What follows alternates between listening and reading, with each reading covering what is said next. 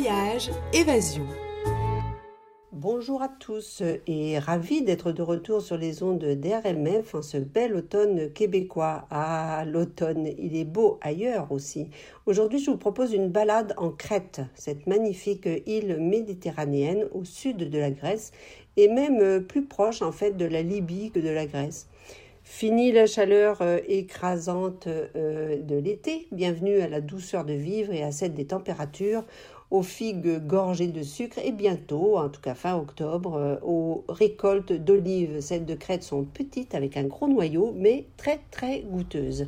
Les oliviers, il y en a partout sur cette île. Ils s'accrochent au flanc de ces quatre grandes chaînes montagneuses occupant la majeure partie du pays, en dehors d'une frange littorale, tout en criques, plages, des apics rocheux, etc. Il est facile de se déplacer en Crète du nord au sud, car l'île n'a que 55 en kilomètres de large à son maximum et aussi d'est en ouest car elle s'étire sur 255 km seulement. Mais attention aux petites routes très sinueuses et étroites qui grimpent vers les montagnes ou dévalent vers de petits ports de charme dès qu'on quitte les grandes routes. Très peu de grandes routes d'ailleurs. Alors quoi faire en Crète? Alors d'abord, euh, juste profiter des paysages grandioses quand on se déplace en auto ou en bus, car euh, il y a quand même un bon réseau d'autobus pas très chers qui sillonnent le pays. Des routes panoramiques, j'en ai personnellement emprunté au moins une par jour. Elles sont elles s'appellent pas panoramiques, mais elles le sont, euh, notamment euh, du, côté sud, du côté ouest et est. Mais parfois, il ne faut pas avoir froid aux yeux, je vous le jure, tant euh, ces routes-là sont vertigineuses. Alors, quoi faire d'autre? Visiter des petits ports de rêve? Alors là, vraiment, il y a un choix difficile à faire. Moklos, au nord, est l'un de mes préférés avec ses tavernes et ses devantures fleuries en bord de mer. Kato Zakros, euh, plein, plein est, du, côté est de l'île, Plaka au nord, dont le nom a fait le tour du monde euh, grâce à un best-seller, le roman L'île aux oubliés de la britannique Victoria Islop, dont l'action se situe entre Plaka et cette île toute proche qui s'appelle Spina Longa dans la baie d'Agios Nikolaos elle fut convertie en colonie de lépreux au début du XXe siècle. Si vous ne connaissez pas le livre, on peut aujourd'hui la visiter et en apprendre plus sur la vie de cette colonie euh, et de leurs habitants, mais aussi sur l'ancienne forteresse vénitienne qui fut construite sur l'île avant. Euh, avant bien sûr cette colonie de lépreux. Alors, euh, qu'est-ce qu'on peut faire d'autre? Admirer les des chapelles perchées, découvrir des monastères. Là encore, on n'a que l'embarras du choix. Sur la péninsule d'Akrotiri, par exemple, près de Chania, la Canée, au nord de l'île, on en a même trois pour le prix d'un. Le premier, euh, Adjias Triados, nous dévoile sa belle cour intérieure pleine de verdure et sa cave à vin très bonne. Euh, le second, euh, Governmento, euh, surgit tel une forteresse au bout d'une petite route de montagne. Le troisième impose quand même une, marche d'une heure à partir de ce de Governmento en descente vers la mer via une gorge qui mène à l'église du monastère Ioannis Erimitis. Il est accroché à falaise et complètement isolé, vraiment incroyable comme site avec une petite plage qui conclut le trajet aller avant la remontée plutôt ardue avec 180 mètres de dénivelé sur le même sentier.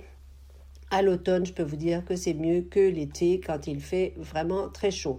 D'autres beaux monastères, je vous suggère Toplou à l'autre bout de l'île, plein est, avec son moulin, moulin avant extérieur. Euh, euh, en très bon état. Euh, Fanerometi, oh là là, Phanéroménis au nord, il est perdu dans les montagnes avec une chapelle encastrée dans le roc. Odigiatrias Kyrias Genias au nord-est, avec sa fenêtre maritime et un musée vraiment exceptionnel que j'ai bien aimé. Les plages, bah, la Crète, elle est bourrée de stations balnéaires à la mode, mais aussi de trésors cachés j'aime mieux. Euh, des criques minuscules, des mini-plages perdues et de grandes étendues de sable désertes, oui, c'est possible. Bref, il y en a pour tous les goûts. L'une de mes préférées, la Red Beach, près de Matala, côté sud, qui fut envahie euh, par les hippies, colonisée, elle, par les hippies euh, du temps des hippies. randonnée, randonnée, oui, la crête, c'est le paradis pour marcher en montagne avec 40 sommets dépassant les 2000 mètres et souvent coupés de gorges profondes On passe des routes bordées de, lauriers roses très abondants, traversant des champs d'oliviers et offrant des vues incroyables sur un littoral très azuré.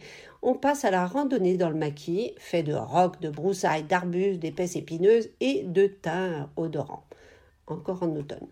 Euh, marcher dans les gorges, ben, c'est oui l'une des activités vedettes en Crète. Il y en a bien sûr, euh, a bien sûr les très connues gorges de Samaria au sud des montagnes blanches, à l'ouest de l'île, mais tant d'autres aussi superbes comme les gorges de Kritsa à l'est d'Héraclion, avec en prime la visite du charmant village de Kritsa, euh, construit en hémicycle à 9 km en montagne de la superbe baie d'Agios Nikolaos.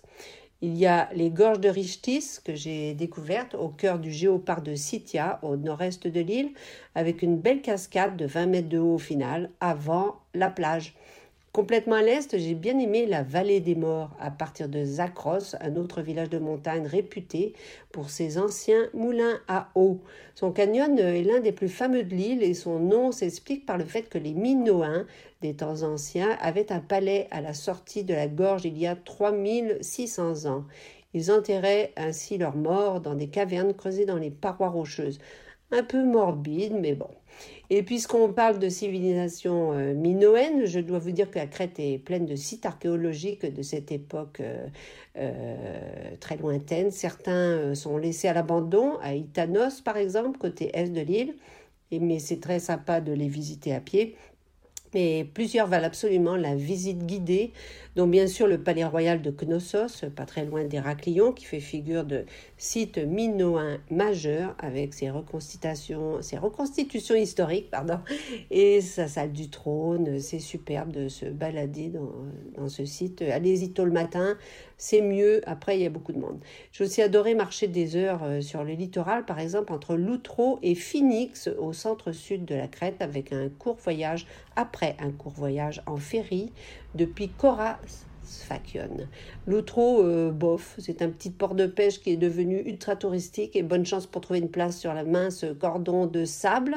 J'ai préféré euh, pour ma part faire le tour à pied en 30 minutes d'une péninsule qui mène à, la charmante baie de Phoenix encadrée par les montagnes. C'est beaucoup plus tranquille et on peut passer plusieurs fois de la courte plage à la taverne en bord de mer. Et si vous avez la chance de pouvoir dormir ici, euh, n'hésitez pas, c'est idyllique. Une Vraiment une, un beau petit hôtel. Euh, typique. Je vous laisse sur une note de régime crétois typique aussi, à la taverna du coin, face au bleu de la mer, devant une salade bien arrosée d'huile d'olive ou de citron, euh, ou les deux, et qui fait la part très belle aux légumes frais de la Crète, à ses délicieux fromages de brebis et à ses olives si parfumées. Le tout, bien sûr, agrémenté d'un bon vin crétois. Mmh, miam miam. C'était Voyage Évasion.